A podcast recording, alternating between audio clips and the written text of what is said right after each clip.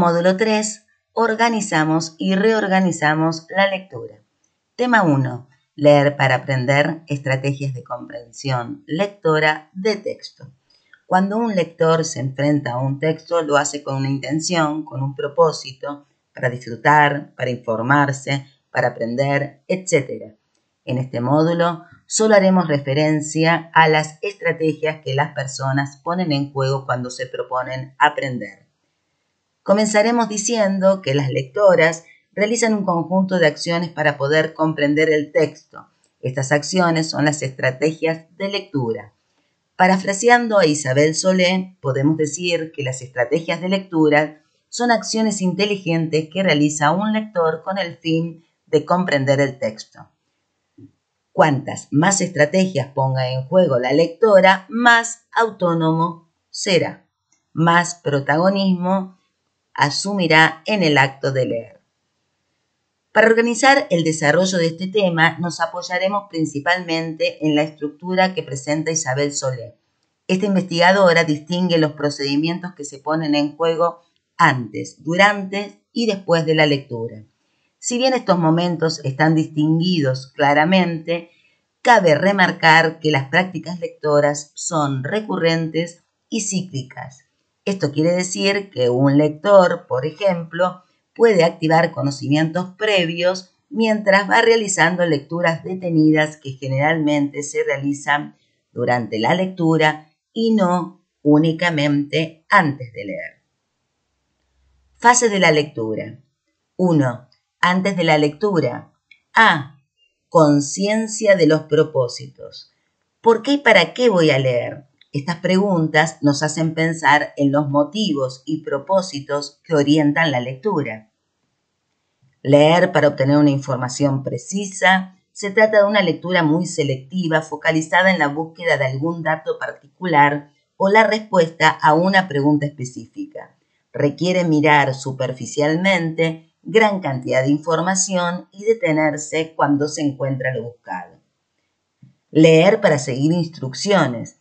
A diferencia de la anterior, en este caso, es necesaria la lectura minuciosa de todo el material.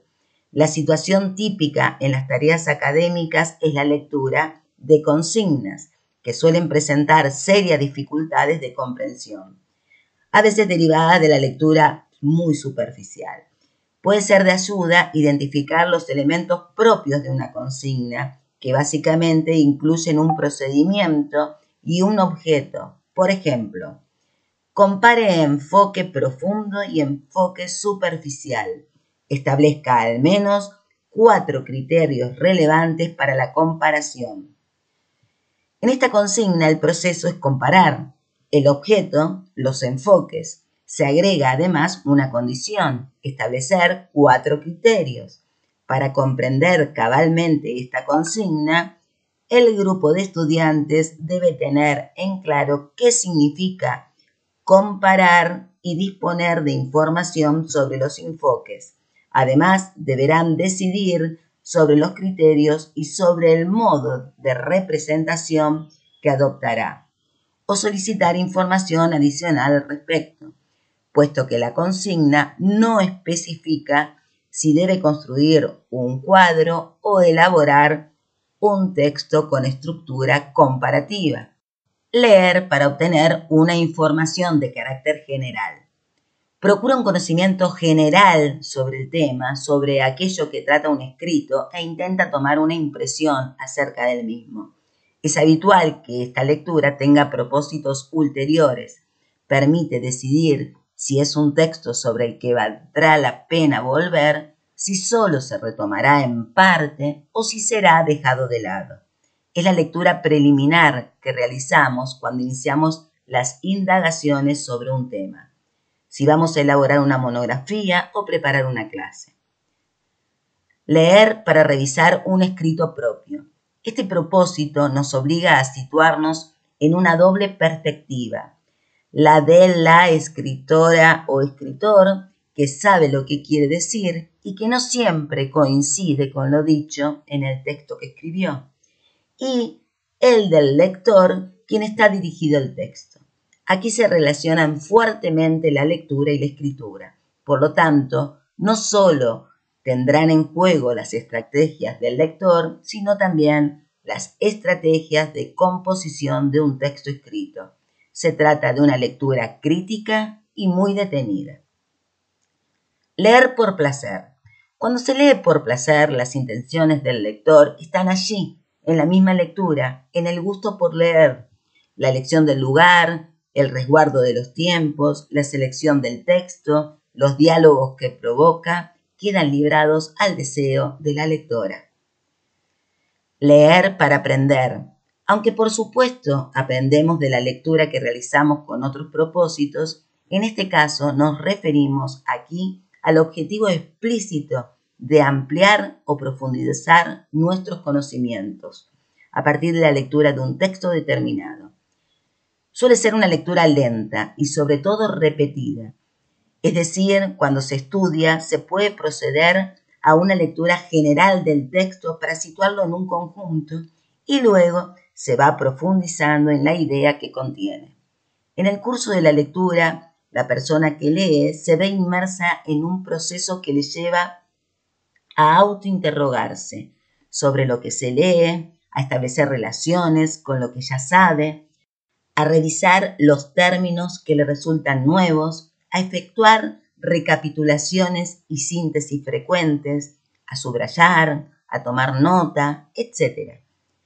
Este tipo de lectura requiere además del uso de estrategias específicas para recordar la información. No basta con comprender el texto, se debe establecer relaciones y procurar el recuerdo, de modo tal que lo aprendido pueda ser recuperado en el momento en que se lo necesite. B. Recuperación de los conocimientos previos. ¿Qué sé de este tema? Utilizar como pista los elementos que a primera vista ofrece el texto. Autor, títulos, subtítulos, gráficos, términos destacados al interior del texto. Pero todo esto no dice nada si la persona que lee no es consciente de la importancia de recordar los datos, conceptos e ideas relacionados con ellos. Estas preguntas ayudarán a pensarse como personas que poseen conocimientos y a partir de lo que saben podrán ampliar el conocimiento del tema. Este reconocimiento ayudará a posicionarse activamente ante el texto. C. Contextualización. ¿Quién escribió el texto? ¿Cuándo lo escribió? Las respuestas a estos interrogantes colaboran a la comprensión y posibilitan encontrar argumentos para pensar por qué él o la autora, autor, expresa esas ideas en un momento determinado. D. Predicciones, preguntas. Leyendo los títulos y subtítulos, puedes comenzar a construir las primeras ideas acerca del tema que tratará el texto. Punto 2. Durante la lectura. A. Lectura global implica leer la totalidad del texto para ir conociendo qué temas tratará. Una vez realizada la lectura global, debes estar en condiciones de responder a la pregunta, ¿de qué habla este texto? Esta respuesta estaría representando la idea, tema del texto. B. Lectura detenida. Ser un o una buena o buen lector o lectora no implica leer una vez y comprender, sino cuando uno se posiciona activamente ante un texto, se hace preguntas en torno a lo que se va leyendo. Se frena ante algo que no entiende y vuelve a leerlo o consulta el diccionario. Se lee varias veces para aumentar los grados de comprensión del texto, etc. El texto tiene un orden una coherencia de ideas que fue construyendo el autor o autora para que su pensamiento fuera entendido por la persona que lee.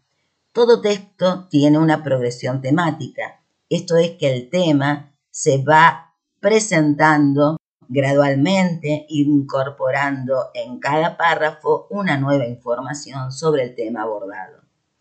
Él o la lectora o lector debe destejer esa progresión temática para comprender el texto. Por ello, en primer lugar, se recomienda enumerar los párrafos del texto, luego comenzar por una lectura detenida de cada párrafo y responder, ¿de qué habla este párrafo? Ello estaría indicando la idea principal del párrafo. Al finalizar esta práctica se puede ver graficada la progresión de ideas y cómo las fue tejiendo el autor o autora. Por ejemplo, en el párrafo mamíferos. Los mamíferos han tenido un gran éxito adaptativo. Los mamíferos son los animales más extendidos por todo el planeta. Son también los que mejor han resistido los más variados ambientes y con los insectos los más numerosos de cuantos habitan la Tierra. ¿Cuál es el tema de este párrafo? Los mamíferos han tenido gran éxito adaptativo. Punto C. Después de la lectura. Cuando se lee para aprender y terminada la lectura, se realizan elaboraciones y reelaboraciones de textos personales que dan cuenta de la comprensión.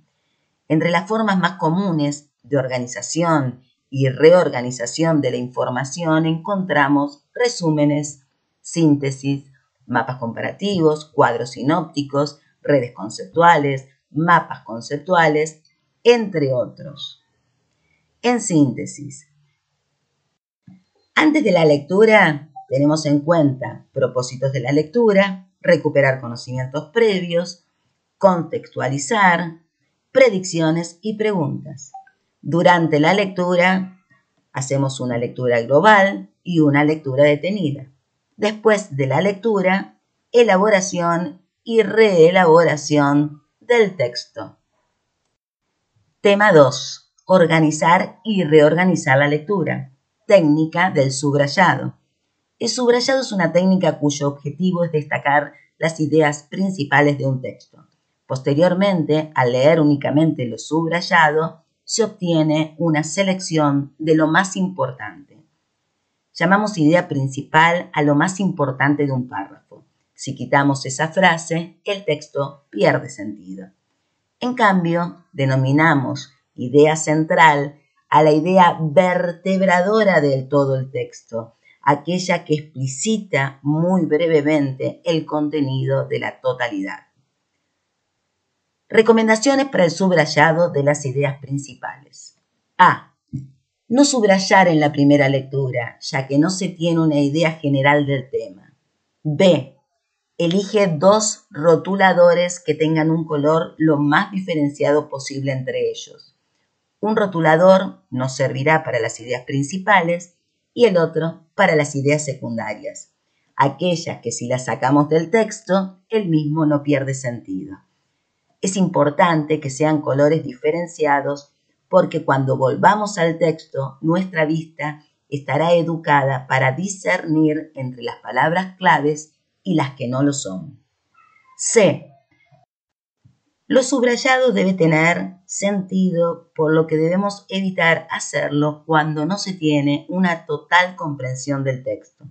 D.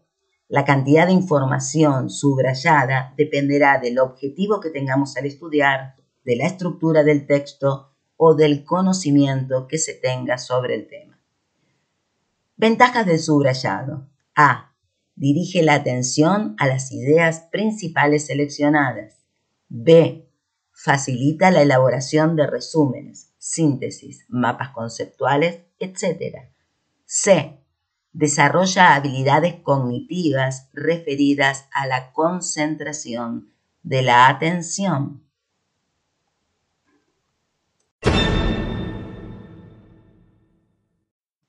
Tema 2. Organizar y reorganizar la lectura. Técnica del subrayado. El subrayado es una técnica cuyo objetivo es destacar las ideas principales de un texto. Posteriormente, al leer únicamente lo subrayado, se obtiene una selección de lo más importante. Llamamos idea principal a la más importante de un párrafo. Si quitamos esa frase, el texto pierde sentido. En cambio, denominamos idea central a la idea vertebradora de todo el texto, aquella que explicita muy brevemente el contenido de la totalidad. Recomendaciones para el subrayado de las ideas principales. A. No subrayar en la primera lectura, ya que no se tiene una idea general del tema. B. Elige dos rotuladores que tengan un color lo más diferenciado posible entre ellos. Un rotulador nos servirá para las ideas principales y el otro para las ideas secundarias, aquellas que si las sacamos del texto, el mismo no pierde sentido. Es importante que sean colores diferenciados, porque cuando volvamos al texto nuestra vista estará educada para discernir entre las palabras claves y las que no lo son. C. Lo subrayado debe tener sentido, por lo que debemos evitar hacerlo cuando no se tiene una total comprensión del texto. D. La cantidad de información subrayada dependerá del objetivo que tengamos al estudiar, de la estructura del texto o del conocimiento que se tenga sobre el tema. Ventajas del subrayado. A. Dirige la atención a las ideas principales seleccionadas. B. Facilita la elaboración de resúmenes, síntesis, mapas conceptuales, etc. C. Desarrolla habilidades cognitivas referidas a la concentración de la atención. Técnicas de resumen. El resumen es una reducción del texto leído que guarda fidelidad con la información del texto original. Debe considerar el contenido del texto original, la estructura y la expresión del autor o autora. Es necesario que, aunque las ideas aparezcan expresadas sintéticamente, la relación entre ellas aparezcan expresadas sintéticamente la relación entre ellas no se altere. Por otra parte, un resumen no equivale a la versión telegráfica de un texto. Las ideas que se extraen del original deben desarrollarse y no simplemente enumerarse o exponerse como datos aislados e inconexos. La tarea de resumir supone también la de redactar. Pasos para la elaboración de un resumen. 1. Una primera lectura del texto para reconocer la conexión entre la información que se despliega y su temática. 2. Una segunda lectura que permita percibir la organización interna del contenido, la finalidad del texto y el tipo textual. 3. Es conveniente la consulta de un diccionario en caso de desconocer el significado de algunos términos. 4. Subrayar las ideas principales, es decir, las ideas más importantes de cada párrafo. Es conveniente recordar que puede haber párrafos que no contengan ninguna idea principal, ya que son párrafos de transición. 5. Organizar las ideas en un nuevo texto relacionándolas por medio de los conectores adecuados. Por lo tanto, entonces, por qué, pero, etc. Ventajas del resumen. 1. Desarrolla la capacidad de síntesis. 2. Mejora la expresión escrita. 3. Facilita la concentración de la atención. 4. Simplifica las tareas de repaso y memorización. 5. Ayuda a ser más ordenado en la exposición. 6. Perfecciona la lectura comprensiva.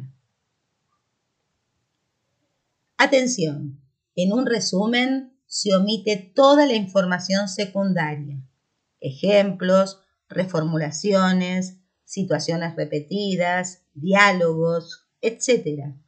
Se debe respetar el vocabulario técnico específico de la asignatura, la estructura e ideas principales del autor o autora y ser un texto autónomo. Se debe poder comprender sin la lectura previa del texto de partida, justamente porque reproduce la organización de los contenidos temáticos puede sustituirlo. Técnica de síntesis. Al igual que el resumen, la síntesis intenta exponer brevemente las ideas principales de un texto. La diferencia es que esta exposición no se hace con las palabras del autor, sino con las palabras propias del que escribe la síntesis. Esto exige transformar las palabras leídas en frases comprendidas, poniendo en juego el pensamiento reflexivo y una actividad intelectual que implica analizar, relacionar y sintetizar, así como la comprensión y expresión personal. A continuación, se establecen las diferencias entre resumen y síntesis a través de un cuadro comparativo. El resumen. Se parte de las ideas principales, las cuales deben ser precisas, sin modificaciones ni opiniones de quien está realizando el resumen. La síntesis se parte de la idea central. El resumen. Se reduce el texto a la mínima expresión respetando la estructura del texto de partida. La síntesis. Se interrelaciona la idea central con las ideas principales y se sigue el orden jerárquico a partir de la idea central. Resumen. Mayoritariamente se utilizan las palabras del texto, respetando el vocabulario específico. Síntesis. Exige un vocabulario y una elaboración propia, ya que es una composición personal. Resumen se omiten las ideas secundarias y accesorias. Síntesis. Se omiten las ideas secundarias y accesorias. Atención. En una síntesis se omite toda la información secundaria. Se respeta el vocabulario técnico específico de la asignatura, la estructura e ideas principales del autor o autora y es un texto autónomo de elaboración propia que demuestra comprensión del texto original. Técnica de esquema gráficos. El esquema es una de las técnicas de estudio más conocidas en el mundo educativo. Los esquemas ayudan a visualizar el contenido de una forma organizada. Es una estructura que puede tomar diferentes formas. Permite integrar los conocimientos y establecer relaciones claras entre ellos. Generalmente el esquema puede ser realizado luego que el lector o lectora logró comprender el texto, es decir, identificar ideas principales, analizar, relacionar y sintetizar lo expresado por el autor. Tipos de esquema. Dentro de la variedad de esquemas que podemos encontrar, mencionamos de llaves, números, flechas, mapas conceptuales, diagramas de Venn, cuadro comparativo, línea de tiempo, red conceptual, entre otros.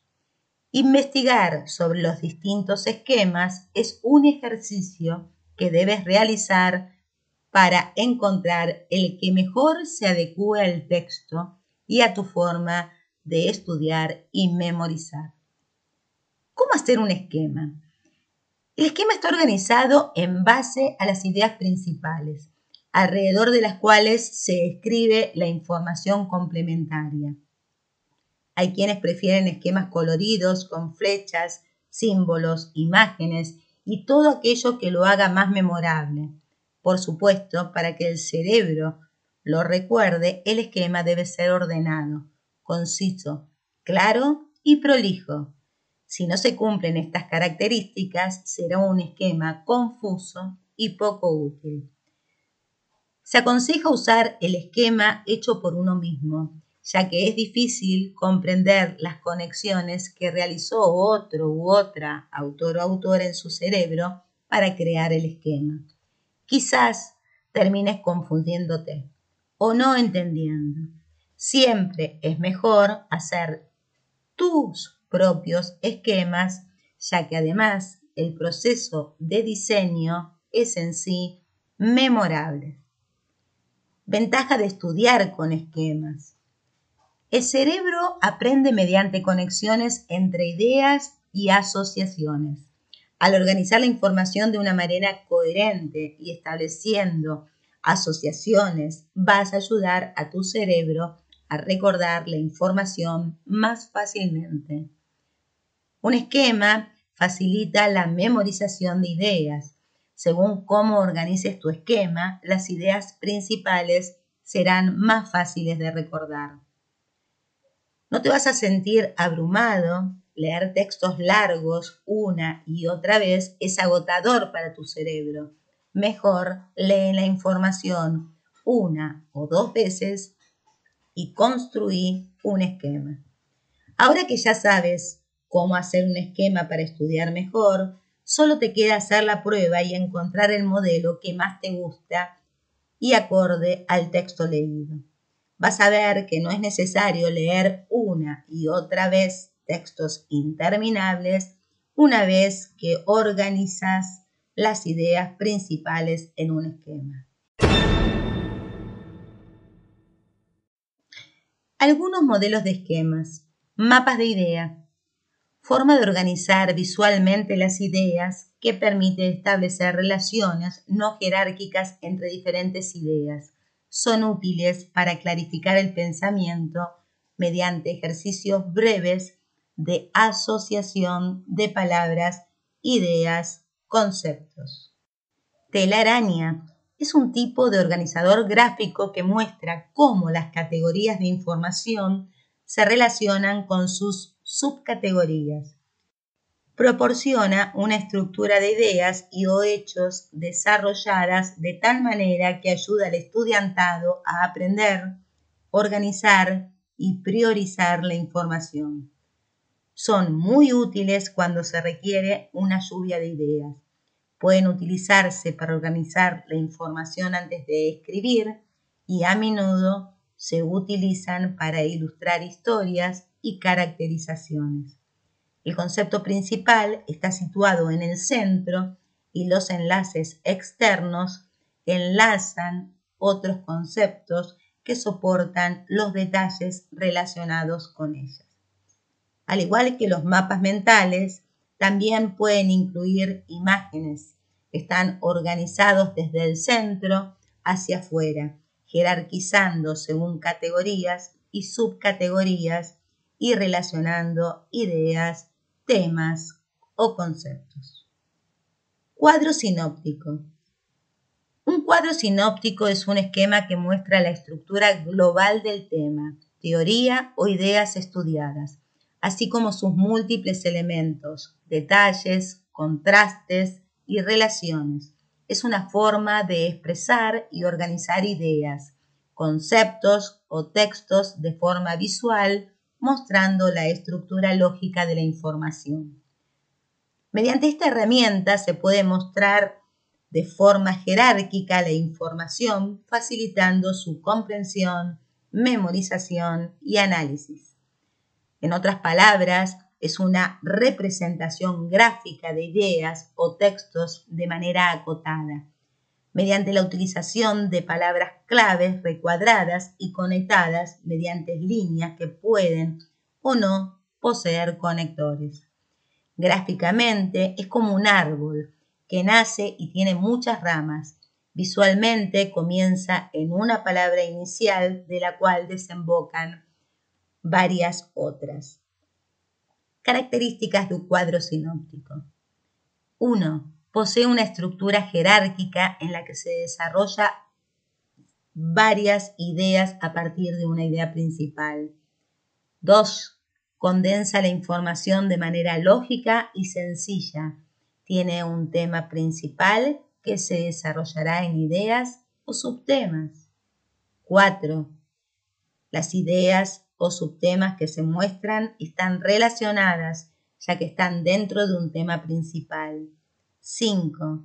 Pretende dar información clara, precisa y veraz de un tema.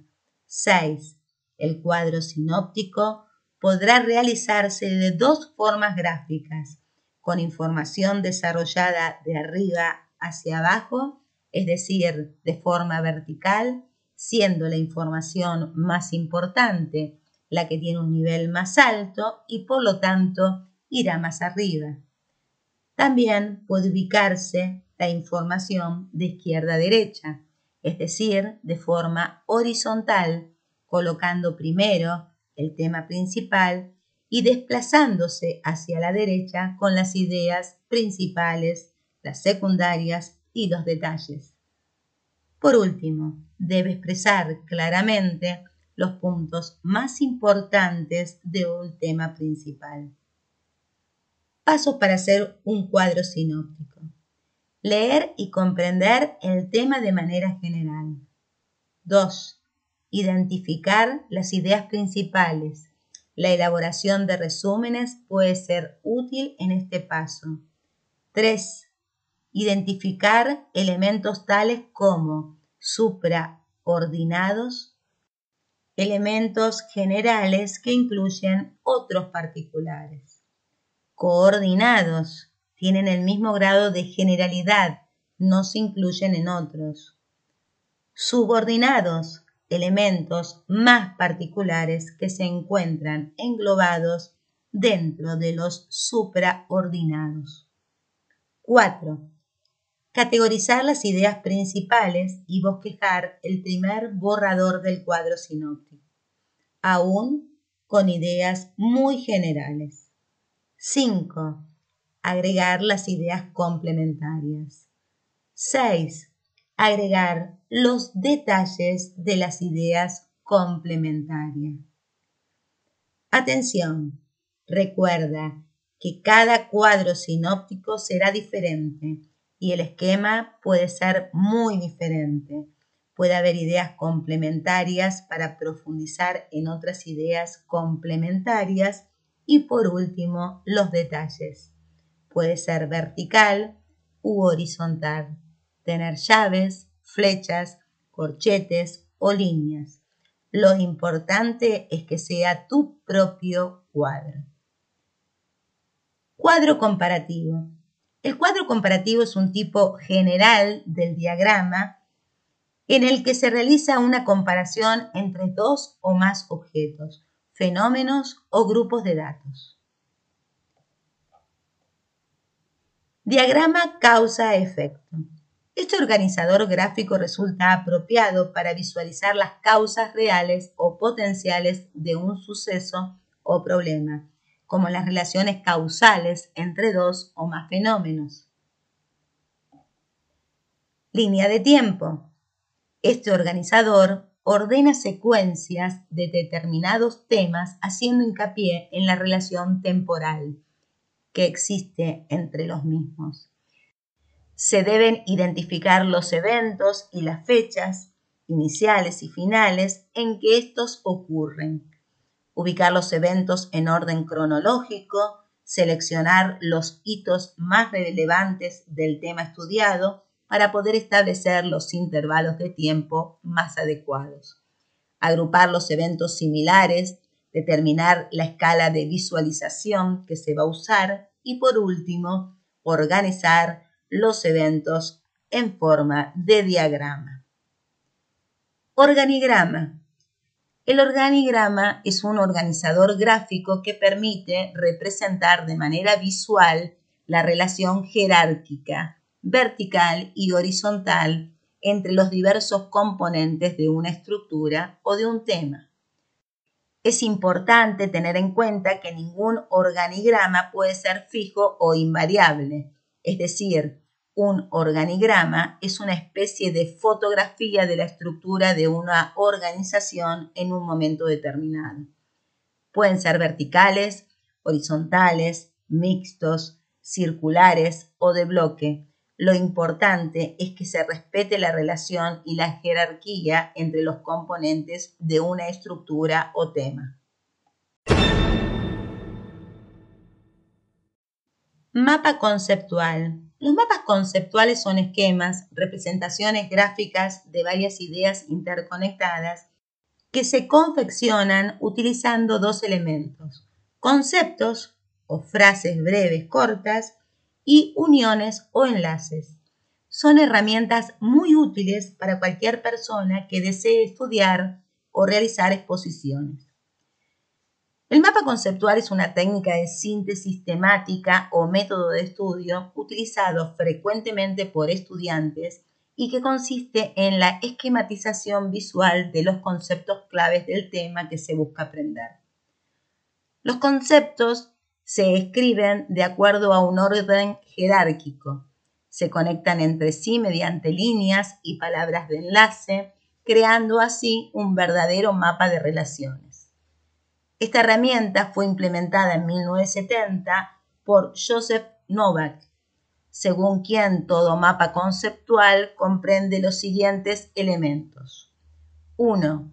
Conceptos son imágenes mentales asociadas a términos específicos para denotar una idea concreta. Son construcciones abstractas pero específicas que tienen que ver con los puntos más importantes de la temática a estudiar. 2. Palabras de enlace son las que nos permiten unir diversos conceptos y señalar el tipo de relación que hay entre ambos. Sirven de puentes entre uno y otro, marcando la secuencia de lectura de mapa conceptual. 3. Proposiciones. Son formulaciones verbales de una idea determinada, es decir, la puesta en relación de un concepto. Esto quiere decir que las proposiciones se construyen a partir de conceptos y palabras de enlace como una oración. Los mapas conceptuales son aplicados en diversas técnicas de estudio y son reconocibles por su capacidad de síntesis, su jerarquización visual de la información y su facilidad para generar una estructura o una forma puntual de acuerdo al tema que se estudia. Se trata de una herramienta sumamente versátil. ¿Para qué sirve un mapa conceptual? Los mapas conceptuales son herramientas de estudio y aprendizaje. Permiten organizar y representar las ideas de una manera visual lo cual facilita y dinamiza el aprendizaje en comparación con un bloque de texto. Esto permite la generación rápida y creativa de ideas novedosas, de formas de interpretar el asunto y de comunicar de manera eficaz ideas muy complejas que requerirían de mucho texto para enunciarse. Se considera que un mapa conceptual es un complemento y no un reemplazo de la lectura y de los métodos tradicionales de adquisición de conocimiento o de expresión oral y escrita. ¿Cómo se elabora un mapa conceptual? Para hacer un mapa conceptual se debe seguir los siguientes pasos. 1. Seleccionar una vez escogido el tema o texto a estudiar, se debe hacer una lista con los conceptos claves y las ideas centrales. Estos conceptos deben ser los grandes puntos focales del tema tratado. 2. Agrupar. Luego se debe ordenar visualmente los conceptos obedeciendo a la proximidad o relación evidente formando conjuntos en los que a menudo algún concepto podrá repetirse. Esos serán los conceptos más generales. 3. Ordenar. Una vez obtenidos los conjuntos, se ordenará los conceptos dentro de cada uno desde el más general al más específico o desde el más abstracto al más concreto obteniendo una jerarquía. 4. Representar. Se debe escribir los conceptos en, en óvalos, recuadros o cualquier forma que permita visualizarlos mejor y comprender la jerarquía. Los más generales serán más grandes, etc. 5. Conectar. Una vez establecida y representada la jerarquía, se debe interconectar los conceptos mediante líneas sobre las cuales se pueden escribir las palabras de enlace que resulten necesarias. 6. Comprobar. Una vez enlazado todo, se deben leer los enlaces como si fueran proposiciones y verificar que lo que dictan sea cierto, o sea, el sentido de lo que hemos querido expresar mediante el mapa conceptual. 7. Reflexionar contemplando el mapa en su totalidad. Podemos reformular el conocimiento expresado en el texto y establecer las distintas relaciones entre los conceptos. Consejos para elaborar un mapa conceptual. En un mapa conceptual, un concepto viene asociado a un conjunto de ideas que se encuentran resumidas, sintetizadas o simplemente son evocadas. Estos conceptos se unirán a otros a través de líneas, corchetes, etc. Es importante tener en claro el significado de cada unión, es decir, si expresan causalidad, referencia o algún tipo de asociación no explicitado. No toda unión significa lo mismo en todos los mapas conceptuales y como generalmente son de uso privado, cada uno tiene en claro sus sentidos. Sin embargo, podemos usarlos para ciertas exposiciones y todos los que vean un mapa conceptual deberán entender qué se quiere decir en ellos. Para que un mapa conceptual sea claro, debe estar organizado de manera tal que con tan solo una breve mirada entendamos qué se quiere decir y qué conceptos involucran. Por lo tanto, los conceptos principales deben encontrarse en una parte preferencial del esquema. Por otra parte, los conceptos deben ser relevantes en el tema que estamos tratando y no deben contener más de tres o cuatro palabras. No debemos incluir ideas que no sean relevantes y las conexiones deben ser claras. Para realizar un mapa conceptual se debe leer todo el texto en el que nuestro mapa se basará. No es una buena idea ir haciendo un esquema a la par que leemos, ya que el autor o autora puede estar dando un ejemplo o tan solo es la antesala a otro tema más importante. Es una buena idea anotar las palabras claves en una hoja borrador al costado del texto para luego unirlas una vez concluido todo el proceso. El mapa conceptual es una representación gráfica de la información a través de la cual podemos representar el contenido temático de una materia o disciplina. Algunos tips a tener en cuenta a la hora de elaborar tu mapa conceptual. Un mapa conceptual no tiene necesariamente que ser simétrico. Tu mapa puede ser diferente al de otra persona. Revisa el mapa varias veces para comprobar las conexiones correctas. El mapa conceptual se lee de arriba hacia abajo y de izquierda a derecha.